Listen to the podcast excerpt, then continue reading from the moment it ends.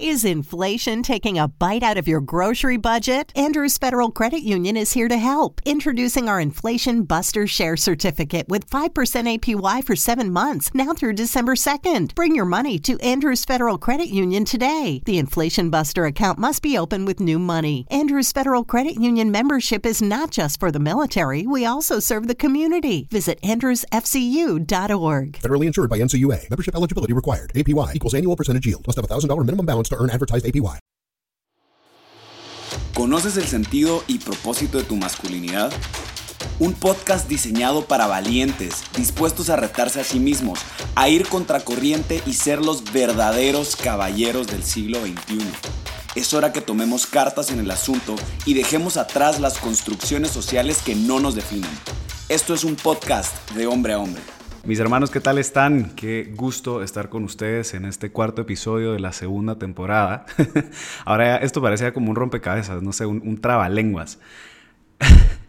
cuarto episodio de la segunda temporada de un podcast de hombre a hombre. Eh, la verdad es que es un gusto estar con ustedes. Como ya saben, mi nombre es Wipe Fernández eh, y estaré pues acompañándolos en una en un episodio más. Recuerden seguirnos en nuestras redes sociales como arroba un podcast en Instagram. Si quieres apoyo emocional espiritual, nos puedes encontrar también como arroba no puedo solo.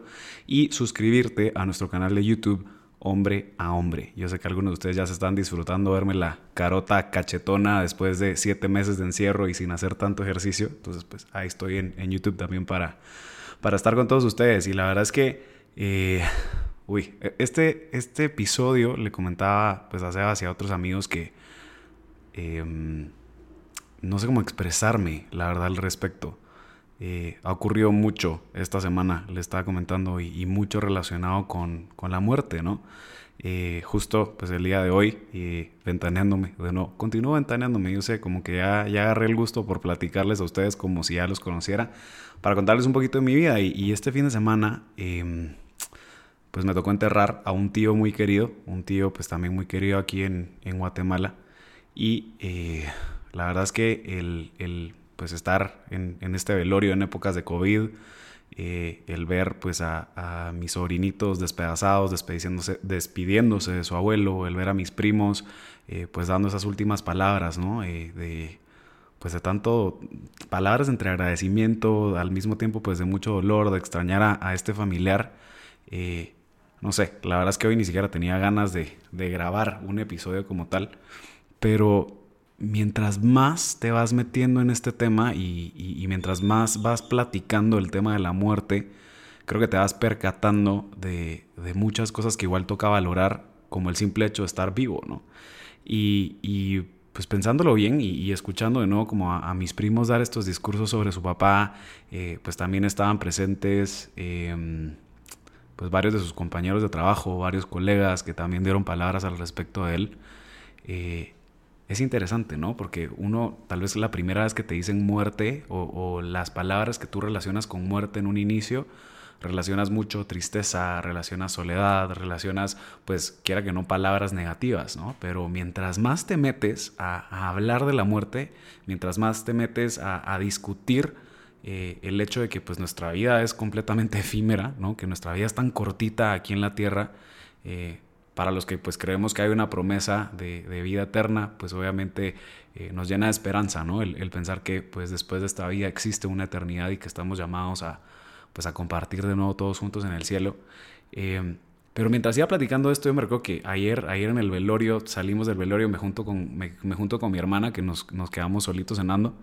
Y, nos poníamos a platicar de la vida, ¿no? Yo le decía, la verdad es que creo que cada vez que nos acercamos más a estos momentos de muerte, cada vez que nos acercamos más a, estos momentos que nos recuerdan que estamos aquí prestados, te hace cada vez más darte cuenta de lo que verdaderamente importa.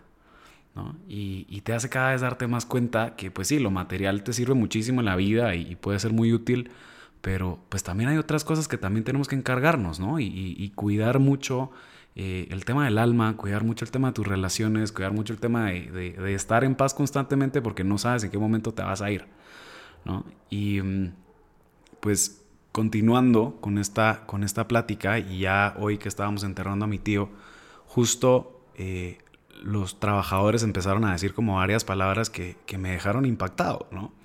Eh, y creo que estas son las palabras que hoy quiero compartirles, ¿no? O sea, el, hecho de tener un episodio, eh, hemos tenido ya episodios muy fuertes eh, en estas últimos, pues en esta temporada, ¿no? Hemos tenido episodios pues ya cargados emocionalmente de contenido y así. Pero el episodio de hoy creo que me ha hecho reflexionar mucho, o sea, ni siquiera es que lo tenga tan estructurado, pero mientras escuchaba este discurso de los trabajadores, eh, ellos relacionaban el partir de mi tío, ellos relacionaban el, hecho de que mi tío se haya adelantado al cielo, si lo quieren ver así, eh, utilizaban mucho la palabra legado, ¿no? O sea, Don Quique, usted aquí dejó un legado, eh, como habían muchas palabras detrás, pero creo que una de las palabras que a mí más me marcó dentro de todos los discursos que escuché el día de hoy despidiendo a este tío que quiero muchísimo, es la palabra legado. Y, muchos de los, que se de los que nos han estado siguiendo en, el apostolado de Braveheart y que han escuchado este término, ¿no? que ya lo utilizamos para, para un proyecto, eh, hoy me pegó aún más. ¿no? Hoy, hoy me pegó muchísimo el escuchar el término legado, porque creo que es, es una palabra que a todo hombre debería encenderle su corazón. ¿no? Es una palabra que a todo hombre debería de, de verdad moverlo por dentro y preguntarse, ¿estoy trabajando en mi legado? O sea, el día que yo me vaya, me voy a ir con la tranquilidad que estoy dejándole algo a este mundo. Y, hablábamos en otros episodios, ¿no? Cómo, cómo, nosotros desde pequeños ya venimos con este anhelo de aventura, cómo nosotros desde pequeños ya venimos con este fuego adentro nuestro, con esta misión secreta con la que creímos que vinimos a este mundo y que, y que sabemos que existe un llamado, ¿no? Y si le pusiéramos otra palabra a esta misión secreta, si le pusiéramos otra palabra a, pues a esta aventura en la cual estamos llamados a vivir, creo que la podría también suplantar con el término legado.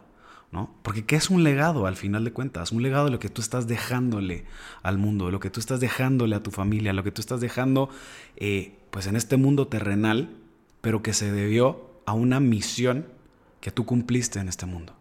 Se debe a las vidas que tocaste en este mundo. ¿no? Y, y, para los que han estado medio pendientes igual de mis redes sociales, me metí a un diplomado en logoterapia. Y, estudiar a Víctor Frankl y el hombre busca sentido y entonces encontrarle un poquito más de sentido a la vida y así. Muchos dicen, uy, pues sos abogado, ¿por qué diantro estás metido en estos cursos? Em, pero metiéndonos un poquito más a, encontrarle sentido a nuestra vida y encontrarle sentido a la muerte, encontrarle sentido al por qué estoy en este mundo, encontrarle sentido al por qué mi misión, Víctor Frankl utiliza un término, o dentro de los estudios de la logoterapia en sí, eh, lo hablé también en, en la primera temporada, es el tema de la autotrascendentalidad. O sea, el, vacío que nosotros sentimos, al final de cuentas, eh, en nuestra vida, por las distintas heridas, por la historia que tenemos, pues obviamente eh, se llena, si lo quieren ver así, a través de una sanación espiritual, pero un proceso para nosotros lograr sanar gran parte de estos vacíos existenciales que nosotros tenemos es encontrándole el sentido de autotrascendentalidad a nuestra vida. Ojo al término, ¿no? O sea, que sea completamente autotrascendental la misión con la que nosotros venimos.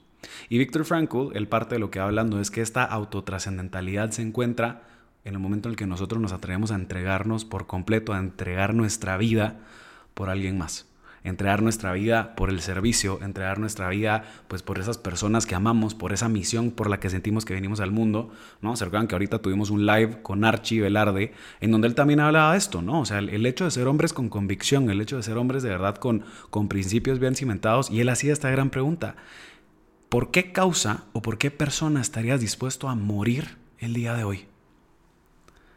Y pareciera entonces que el término muerte, del cual les estaba hablando ahorita, de tristeza, soledad, abandono, etc., cuando le damos un sentido, en este momento cuando le damos este sentido de autotrascendencia, nosotros podemos ver que la muerte, al final de cuentas, pues primero es algo que sabemos que va a ocurrir, ¿no? O sea, creo que es de lo único que sí nos queda de seguro a todos los seres humanos es que eventualmente nos vamos a morir, ¿no? Es, es algo que está ahí, que está a la puerta, que no sabemos cuándo va a llegar, pero que al mismo tiempo también es un recordatorio de esta autotrascendentalidad.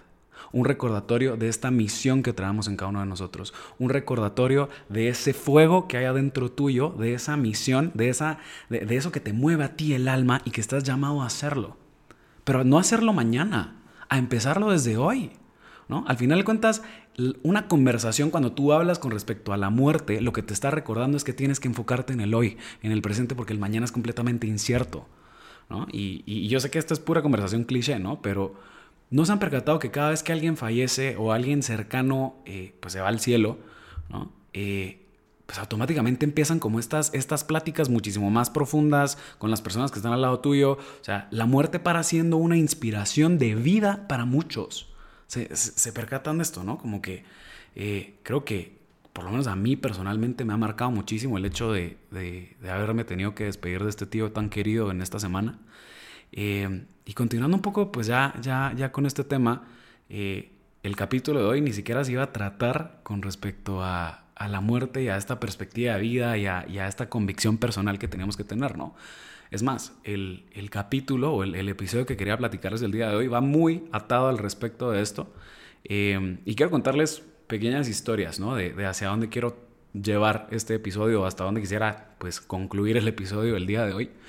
Y es que, eh, pues, continuando con este tema de la muerte, creo que también ha sido el momento en donde toda la humanidad se ha encontrado en una mayor incertidumbre si va a estar vivo el día de mañana. ¿no? O sea, esta enfermedad, este, esto, este tema del, del COVID-19, creo que a cada uno de nosotros eh, nos ha hecho de verdad, o por lo menos a varios, recapacitar y, filosofar con respecto a la vida.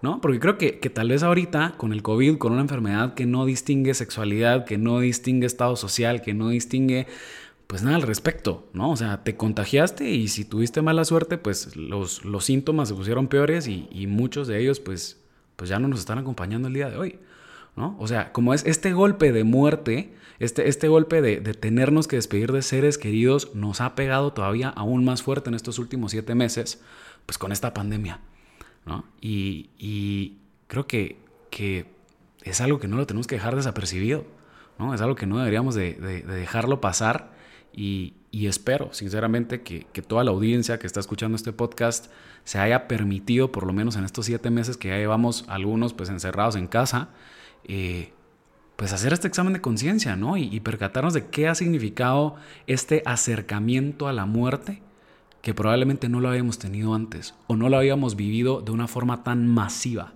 ¿no? O sea, a nivel mundial, toda la humanidad ahorita está experimentando muertes cercanas de seres queridos, de seres cercanos, por lo menos de conocidos, ¿no? Y creo que también es un mensaje para nosotros para darnos cuenta dónde está tu legado. Vino una pandemia que nos agarró por, o sea, completamente desprevenidos y empieza esta gran pregunta.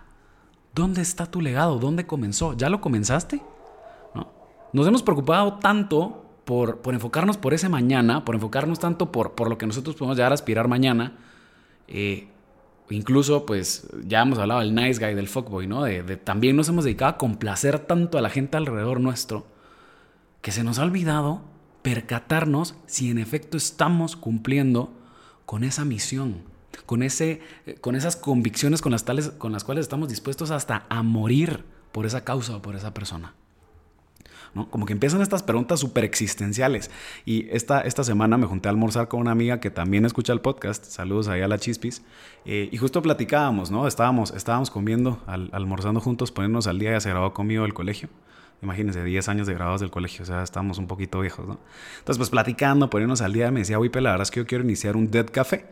O sea, pues, ¿cómo así? ¿No? Y me dice, sí, un Dead Café eh, se, inició en, se inició en Inglaterra y son reuniones en donde pues la gente se reúne a hablar de la muerte.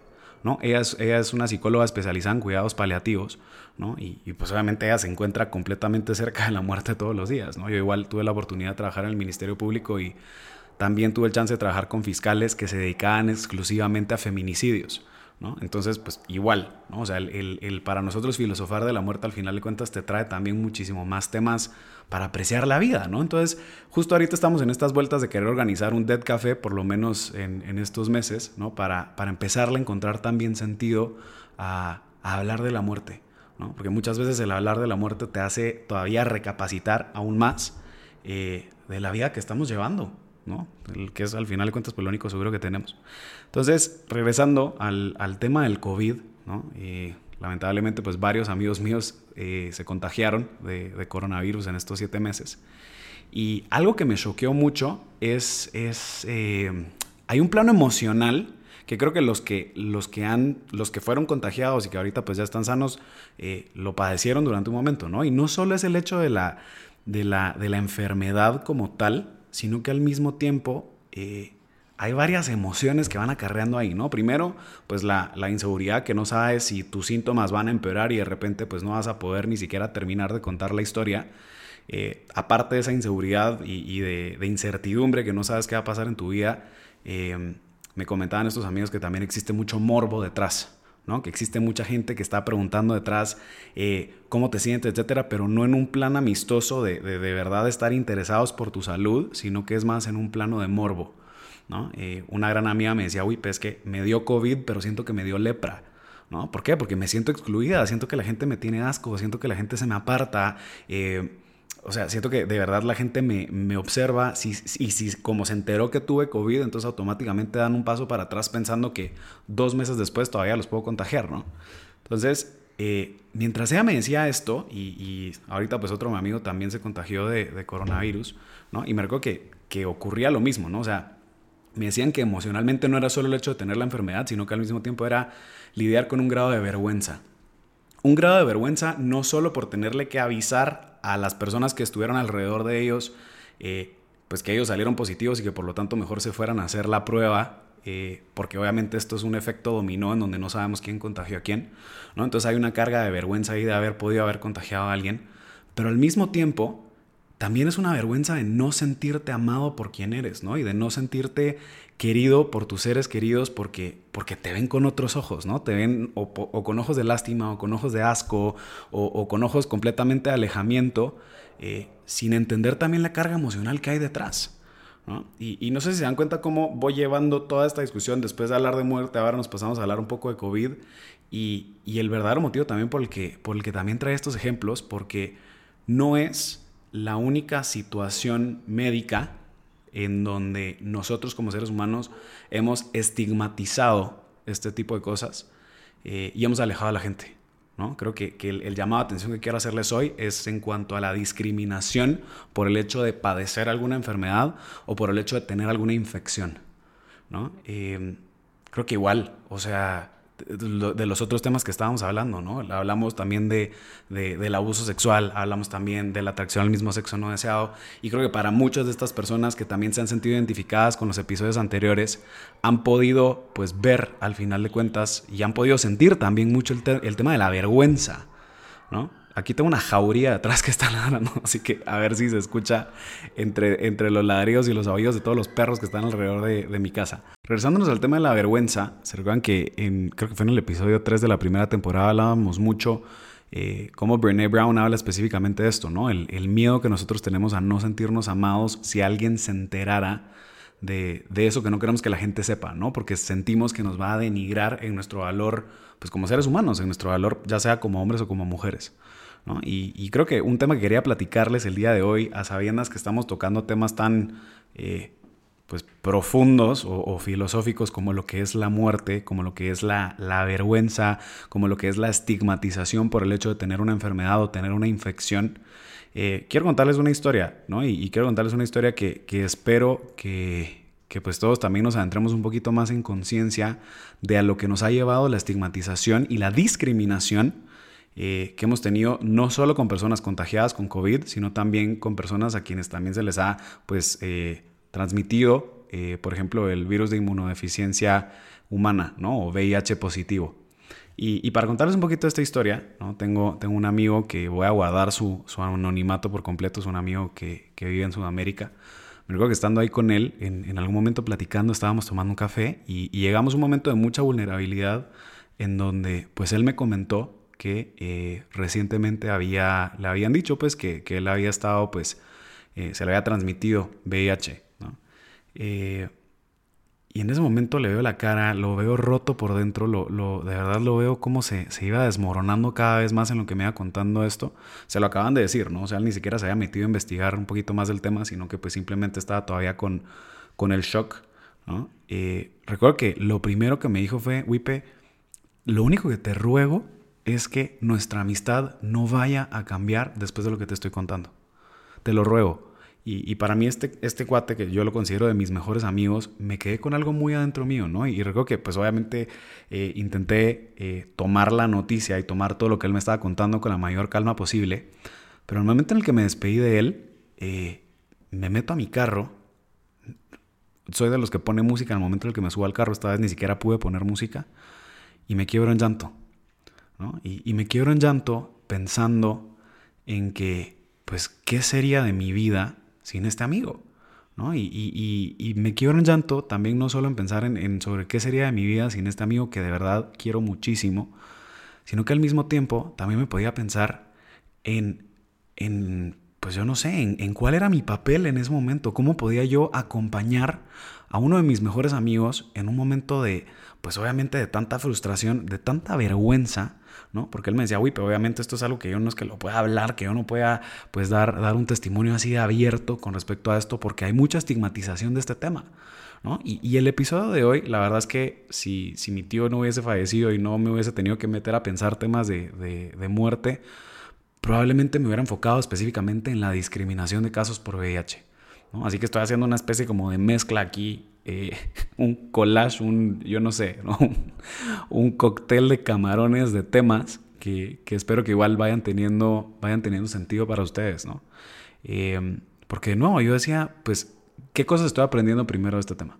Lo primero es, no me quiero esperar a dar un discurso cuando mis amigos o mis parientes mueran sin que ellos sepan de mi boca lo que los quiero y los aprecio. Creo que eso fue de, lo primero que me hizo sentir en ese momento y dije, es que no puede ser posible que yo me vaya a despedir. Yo tampoco, yo estaba completamente desinformado del tema del VIH positivo. Yo solo pensaba, mi amigo se va a morir pronto, yo sé, iluso yo. Eh, y, me quedaba mucho pensando en el, ok, las cosas se dicen en vida, ¿no? Los cumplidos se dicen en vida. Los, la forma en la que nosotros expresamos amor hacia las otras personas debería decirse en vida. ¿Por qué? Porque muerto no te sirve de nada.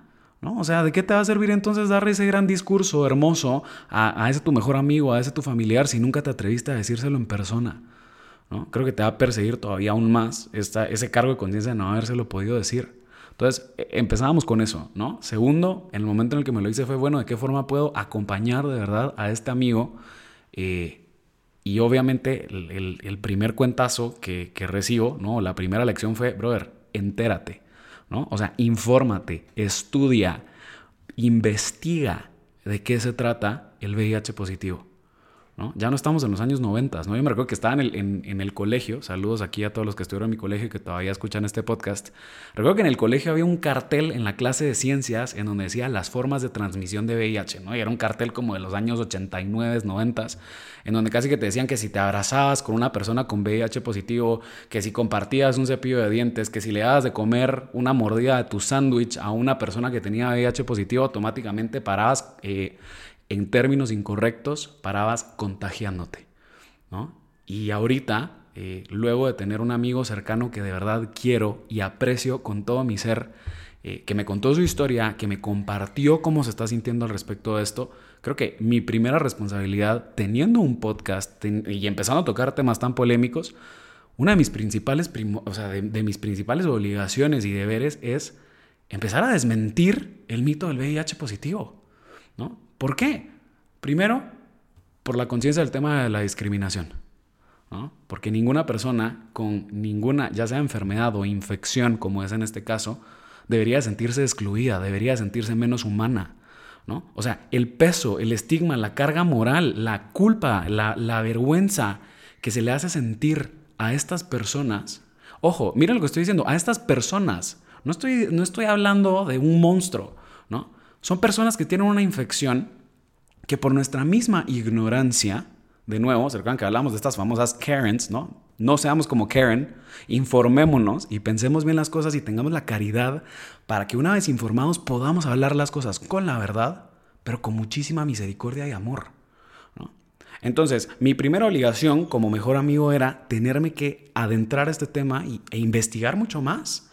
Y darme cuenta primero de los términos correctos con los cuales se tiene que hablar con respecto de esta infección. Y, creo que para mí eso fue de, lo primero que me choqueó, fue utiliza los términos correctos porque esto no es una enfermedad, ¿no? Es el VIH no es una enfermedad, uno. Lo segundo, el VIH no se contagia, se transmite. Para tú entonces, para que a ti se te transmita el VIH, tiene que existir pues ciertas cosas que tienen que ocurrir, ¿no? O sea, tiene que existir un acto sexual con penetración que accese a, un, a una vía sanguínea, etcétera. No me voy a meter a hablar de tecnicismos, ¿no? Si tienen más dudas, pues con mucho gusto los puedo referir eh, con expertos en el tema. Eh, pero solo el hecho de empezar a comprender esto, el hecho de empezar a comprender incluso eh, los avances en la tecnología, los avances en la medicina, que te hablan entonces ahora que existe esta eh, profilaxis, este medicamento que te lo puedes tomar previo a un acto sexual eh, riesgoso o posterior a un acto sexual riesgoso, ¿no? Obviamente, personalmente te puedo decir, brother, no existe mejor forma de cuidarte que cuidándote y siendo casto, ¿no? y, y de verdad protegiendo tu corazón y protegiendo al amor. Pero, pues a ver, o sea, yo tampoco te voy a juzgar por la libertad que tú quieras tomar y por las actividades que quieras llevar con tu vida, ¿no? Pero sí te puedo decir que es necesario para todos nosotros, para de verdad, o sea, si tu mejor amigo, si tu mejor amiga, si una persona que quieres, si un familiar, incluso tú, ¿no? Eh, tienes VIH, creo que lo primero que tienes que hacer es empezarte a informar, es dejar de, de estigmatizar esta infección y darte cuenta que incluso el estilo de vida de una persona con VIH positivo que sí se lo trata bien, que sí, que sí logra tomarse sus medicamentos, que sí se toma tomar sus antirretrovirales, tiene una expectativa de vida mucho mejor que un diabético o un paciente renal. Y si nosotros de verdad nos lográsemos enterar e informar bien de, de estas cosas, dejaríamos de discriminar a aquellas personas a nuestro alrededor. Y ojo, tampoco estoy diciendo, bueno, si tú estás contagiado, pues grítalo a todo el mundo, ¿no? Y ojo, perdón, me voy a corregir. si a ti te transfirieron VIH, y me disculpo porque utilicé un término incorrecto, si a ti te transfirieron VIH, pues tú estás en todo tu derecho de no necesariamente decirlo, ¿no? Pero sí estás en la responsabilidad, y aquí sí se lo digo a todos los hombres y todas mujeres, ¿no? Si tú estás teniendo una vida sexual activa y estás teniendo una actividad sexual eh, de riesgo, creo que la mínima responsabilidad que deberías de tener es hacerte un examen de VIH. ¿Y por qué te lo digo? No te estoy, o sea, porque muchos hombres y muchas mujeres tienen vergüenza de hacerte, hacerse este examen por, pues obviamente por la posibilidad del resultado y por el qué dirán. Pero tú también tienes una responsabilidad con ti mismo de cuidarte a ti mismo si tienes esta, si tienes esta infección, eh, de cuidar a tu pareja sexual también, eh, pero sobre todo cuidarte a ti. Como que al final de cuentas, mientras me iba metiendo a todo este tema y, y mientras iba pensando en este mi amigo que yo decía, wow, de verdad le debo una gran disculpa, porque muy probablemente o indirectamente tuve actitudes discriminatorias, ¿no? Em, no sé, este es, este es un episodio en donde de verdad me ha hecho pensar mucho, ¿no? Me ha hecho pensar mucho en el valor de la vida, en el valor de la muerte, en las lecciones, en, en los legados, ¿no? En esa misión que tú tienes en la vida y que incluso el hecho que tú tengas esta infección, de ahí también puede surgir la misión que tienes, ¿no? Muchísimas veces vemos que una enfermedad o una infección puede ser el fin de nuestra vida, pero si le lográsemos encontrar la trascendentalidad incluso a esas fatalidades, podríamos aportar mucho más. A mí, dentro de las charlas que doy, me gusta mucho decir que existe una misión detrás de tu cruz. ¿no? Existe una misión detrás de todo ese sufrimiento cuando le encuentras la trascendencia detrás y le encuentras la misión y el mensaje que quieres compartir. Así que de eso se trata el episodio de hoy, de tenernos que informar, de no ser como Karen, de concientizarnos aún más, de hacernos la prueba del VIH si tenemos una vida sexual activa, de informarnos de este tema, de dejar de tenerle miedo, de dejar de estigmatizar, de darnos cuenta de todos los avances médicos que también hay detrás y sobre todo también creo que dejarle de tener miedo a la muerte. Creo que más allá del miedo a morir, existe un mayor miedo a no haber dejado aquello que queríamos dejar. Más allá del miedo a dejar, eh, o más allá del miedo como a morirte tú, Creo que el mayor miedo que la gente tiene es a no haber hecho aquello que ellos quisieron hacer mientras estaban vivos. Entonces, ¿qué estamos esperando? Recuerden seguirnos en nuestras redes sociales como arroba un podcast, arroba no puedo solo, suscribirse a nuestro canal de YouTube como hombre a hombre. Y la recomendación de la canción del día de hoy es Iris de The Google Dolls. Espero que se la disfruten. Recuerden que este martes 13 de octubre tenemos el siguiente live con Diego Fernández Tauson de hombres conversando con otros hombres. Un abrazo mis hermanos. Hasta luego.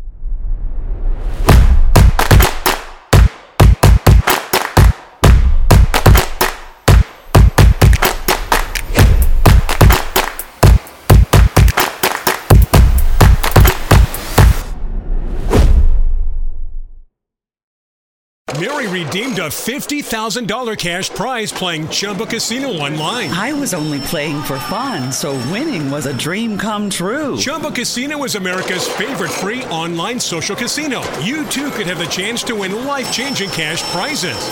Absolutely anybody could be like Mary. Be like Mary. Log on to ChumboCasino.com and play for free now. No purchase necessary. Void where prohibited by law. 18 plus terms and conditions apply. See website for details. The voice in the preceding commercial was not the actual voice of the winner.